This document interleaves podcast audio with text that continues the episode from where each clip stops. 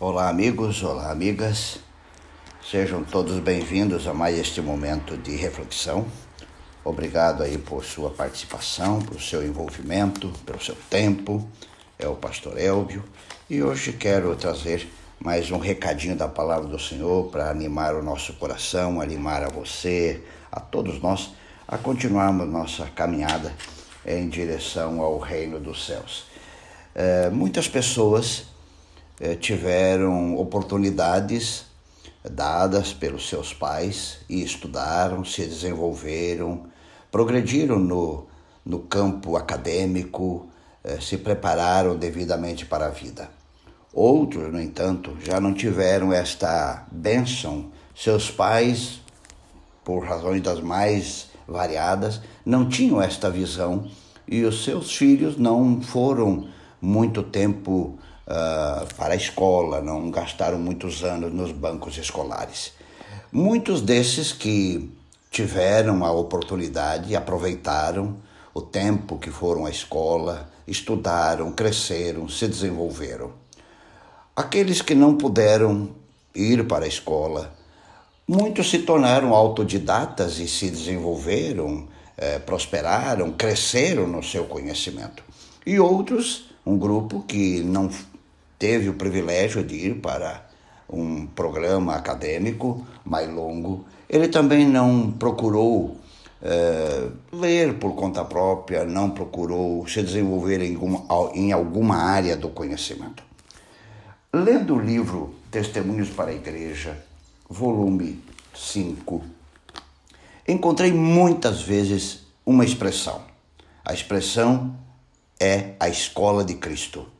Eu quero falar um pouquinho sobre esta escola.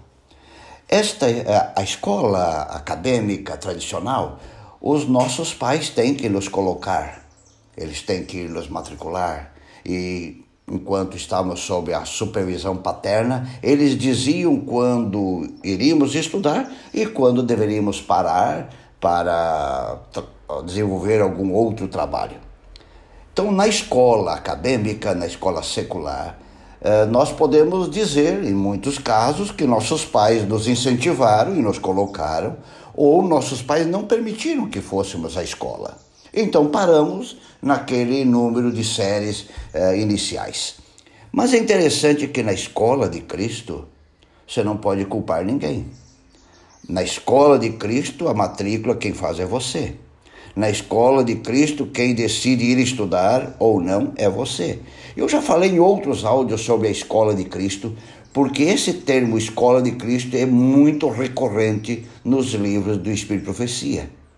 E quero convidar você a pensar mais um pouquinho nesta escola, eh, na escola de Cristo. E eu começo lendo uma frase curta na página 335 que diz assim: Ó oh, meu irmão, minha irmã, eduque-se na escola de Cristo.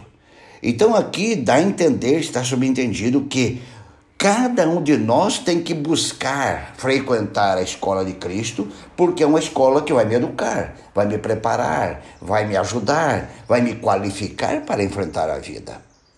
É, você sabe que aqueles que aproveitaram os anos na escola secular, em tese, eles têm condições de ter uma vida um pouco menos sofrida do que aqueles que é, não foram para a escola por muitos anos.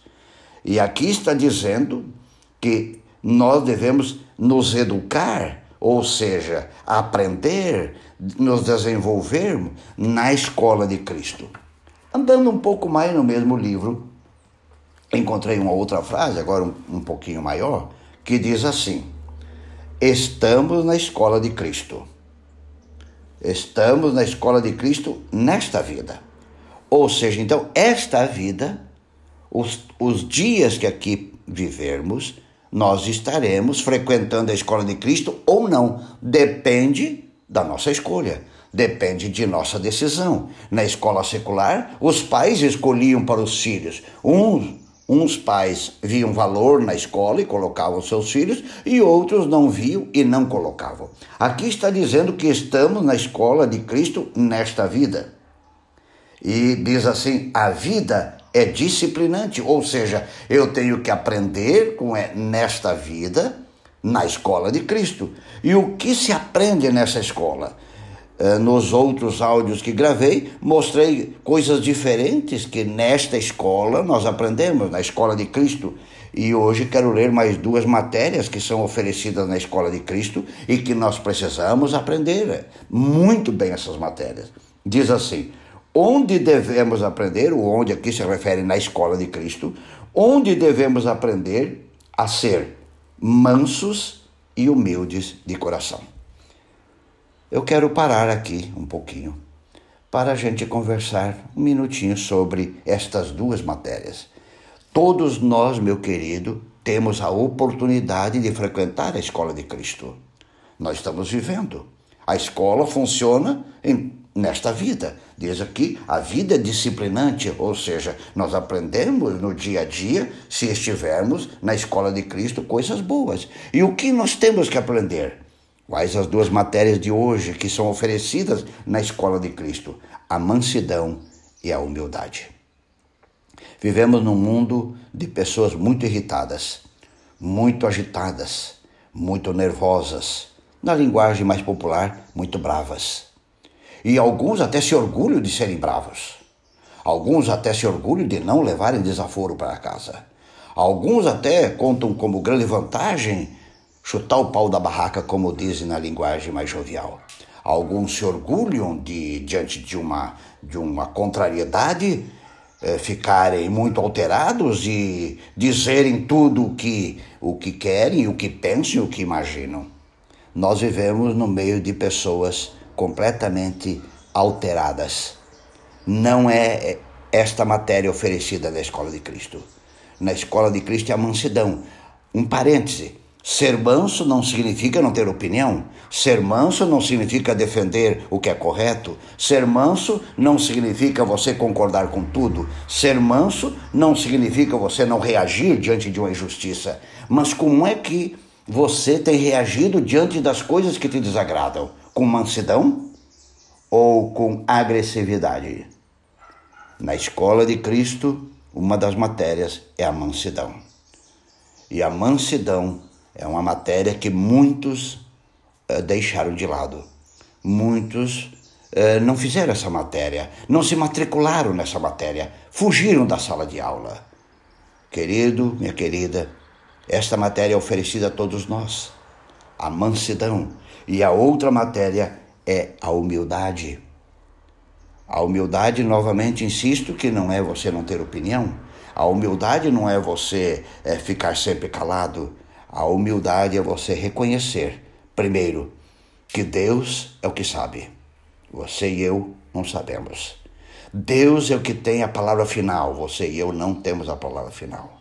Humildade é você baixar a cabeça para o que Deus diz, independente se for é, mais simples ou mais desafiador.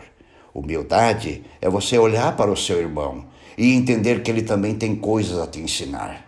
Humildade é você valorizar aquele que vem consertar alguma coisa em sua casa. Humildade é você valorizar aquele que ou aquela que é, trabalha ou te ajuda aí no serviço da casa.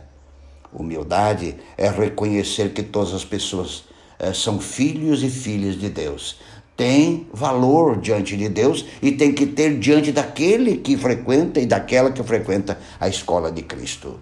Humildade é você não desprezar ninguém por cor, por raça, por credo religioso ou qualquer outra coisa.